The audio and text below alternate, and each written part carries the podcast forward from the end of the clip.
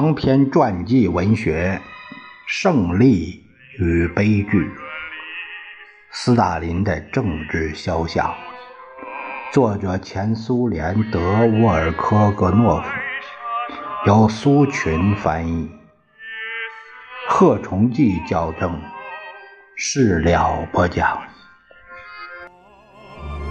在这迷。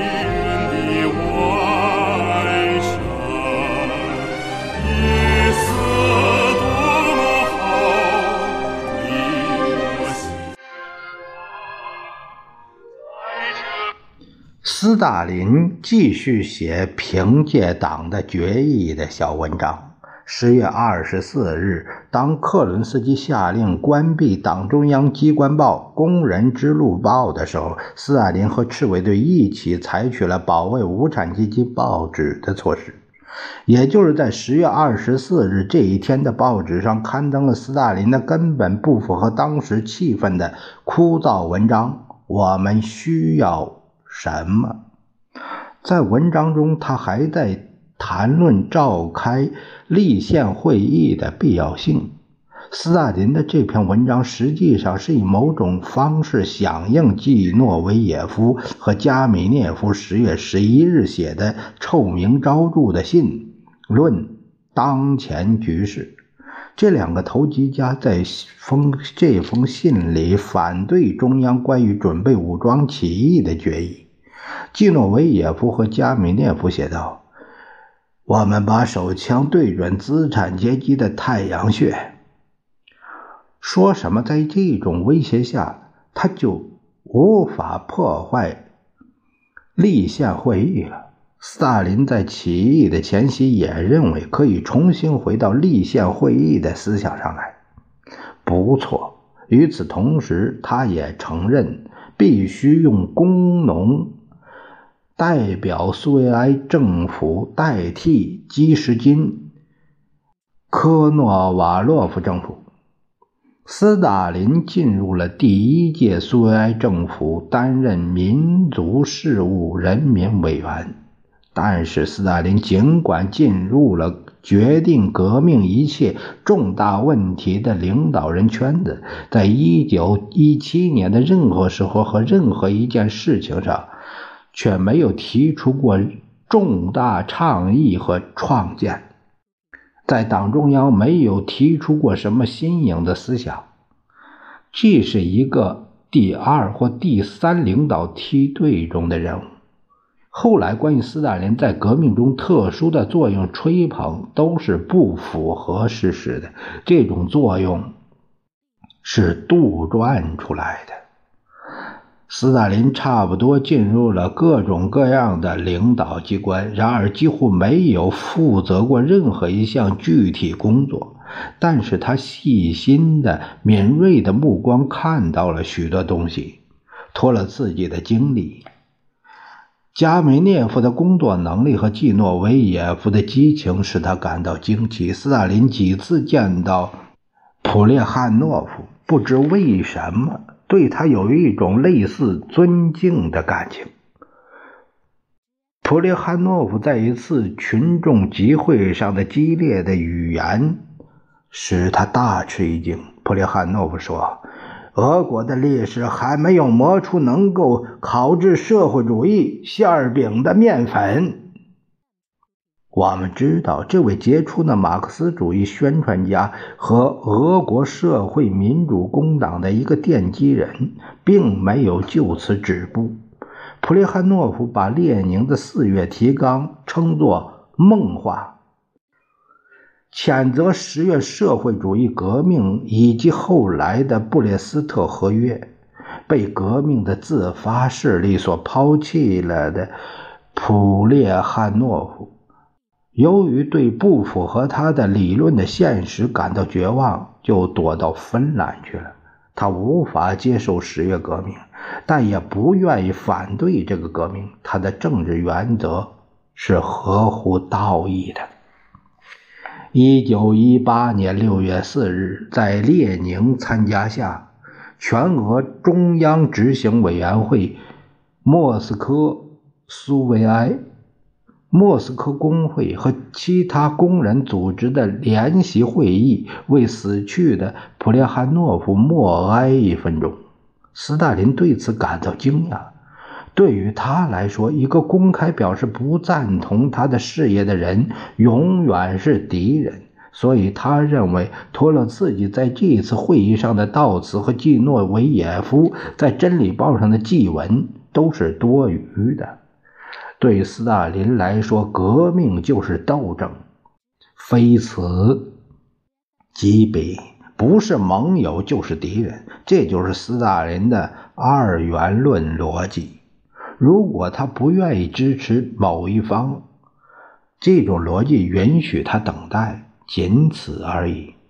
斯大林在心底里把悼念去世的普列汉诺夫称作革命者不应有的自由主义。他的党内同志将有机会见识这位未来领袖这种信念的彻底性。十月武装起义三年之后，这一事件的一些参加者组织了1920年11月7日的回忆晚会，当时邀请了斯大林，但是他不想参加这个晚会。晚会上来了许多人，其中包括托洛茨基、萨多夫斯基、梅霍诺申。波多沃伊斯基、柯兹明以及起义的其他参加者，至今还保留着这一次晚会的速记记录。晚会上，人们纷纷回忆起列宁，谈到了托洛茨基，提到了加米涅夫、加里宁、季诺维也夫、诺根、斯维尔德洛夫、洛莫夫、李可夫、邵无冕。马尔金、拉吉梅尔、齐切林、瓦尔等以及新世界诞生的其他缔造者，当时谁也没有想到要说出斯大林的名字。无论是在谈到军事革命委员会的活动时，还是谈到由于撤出警卫部队而发生冲突时，或是在谈到布尔什维克在士兵和水兵中所进行的工作时，都没有想到他。要知道，几乎所有上述人物以及许许多多其他人在那个历史性时刻都奔向阿弗勒尔号巡洋舰。截住了克伦斯基召来的自行车士兵营，指挥攻占银行、电报局和车站。斯大林对大家来说只是一个不被注意的配角，他没有能力发挥革命创造精神。这个未来的独裁者对自己的这种不被注意。和无足轻重非常痛苦。在三十年代，斯大林可以心安理得地听别人只从两位领袖的功绩的角度来谈论十月革命。起初是不提革命的真正英雄，进行历史性清洗和撤换。然后，在一九三七年到一九三九年，再把他们从肉体上加以消灭。到四十年代，尚存的十月武装起义的积极领导者已经屈指可数了，剩下的多半是那些为领袖杜撰新的十月革命经历的人。革命老战士剩的越少，斯大林在十月革命时期的作用。就写得越大。一九二九年之后，托洛茨基把斯大林当做了自己批评矛头的主要目标，这是很自然的。他鲜明地描述了斯大林在十月革命时期的活动。他在自己的伪造的《斯大林经历》一书中，肯定地说。在一九一七年的各项会议上，斯大林通常总是沉默不语，沿着列宁铺设的正式轨道走，而我们找不到他有一个独立的思想，一个可以站得住脚的结论。一遇到事，他总是站在加米涅夫和列宁之间。看来。托洛茨基在这里说的是下面这几件事：斯大林在支持列宁的同时，还妄图保护加米涅夫以及政治主张，包括在报刊上发表的文章。斯大林和加米涅夫从图鲁汉斯克流放地回来后，有一段时间，他们两个人之间仍然保持着相当友好的关系。后来，特别是在三十年代，在加米涅夫和季诺维也夫非常困难的时刻，他们想使斯大林回忆起这种旧的友谊，但是他们并不了解斯大林。列宁逝世后，托洛茨基发表了一篇关于已故领袖的特写。他在文中引申了这样一段对话：在十月二十五日以后不久，有一次，弗拉基米尔·伊里维奇问我：“如果你我都被杀害了，怎么办？”斯维尔德洛夫和布哈林能不能挑起这副担子？也许不会杀掉我们，我笑着回答。鬼子知道他们会怎么干。列宁说着也笑了起来。在这篇特写报发表之后。当时三驾马车的成员斯大林、基诺维也夫和加米涅夫感到自己受到了我的文章的极大侮辱。不过，他们并不怀疑这段文字的正确性。事实终归是事实，列宁并没有把三驾马车列入接班人之列，只提到了斯维尔德洛夫和布哈林，其他人想都没想过。后来，托洛茨基把这一片段收到自己的回忆录《我的生平》下卷里了。了解托洛茨基的好虚荣和贪权的人，未必会完全相信他的回忆。托洛茨基内心认为，只有他才能作为列宁的继承人，成为党的领袖。可以根据同样的理由认为，后来。在一九二四年，托洛茨基妄图用这些特写来加强自己夺权斗争的立场和威望。大家知道，斯大林对报刊上所透露的任何关于他在十月革命中的作用十分有限的消息都非常敏感。在很大程度上，正是由于这个理由，斯大林才在1924年11月的全苏工会中央理事会会议上发表了讲话。这个讲话在1928年才由国家出版社以小册子形式单独出版。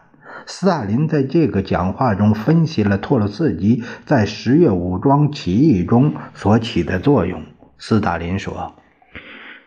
的确，在十月革命时期，托洛茨基进行了出色的斗争。但是在十月革命期间进行出色斗争的，不仅是托洛茨基同志一个人，甚至就连当时与布尔什维克站在一起的左派社会革命党人这样一些人也斗争的不错。然而，请问，当列宁建议选举领导起义的行动总部时，他为什么没有推举托洛茨基，而是？提出了斯维尔德洛夫、斯大林、杰尔任斯基、布波诺夫和乌里茨基呢？正如你们所看到的，在中央的班子里没有托洛茨基这个鼓动家、主要任务和起义的唯一领导人，这怎么能与所流传的关于托洛茨基同志的特殊作用的说法相符呢？在这里，斯大林又一次歪曲了事实。领导起义过程的是革命军事委员会，而不是行动总部。大家看到，党的这两位著名活动家，在革命发起几年之后，妄图一方面强调自己在武装起义中的特殊作用，另一方面则贬低和缩小自己的政治对手和个人对手的。贡献不过，在十月革命期间，不可能有后来所称作的内阁领导这种现象。斯大林的作用仅限于起草中央的指示和命令，并将它们传达到革命机关。没有一个文件证明他直接参加过战斗行动，组织过革命武装部队，到部队，到舰艇。到工厂发动群众解决具体的战术和战役任务。由于情况巧合，斯大林才待在革命总部里，在革命的中心舞台，但只是一个配角而已。他没有表现出革命时期极端需要的雄才大略、道德上的引力、炽烈的热情和旺盛的精力。在革命中，列宁的身影总是处在革命的中心，托洛茨基的作用比他要小得多。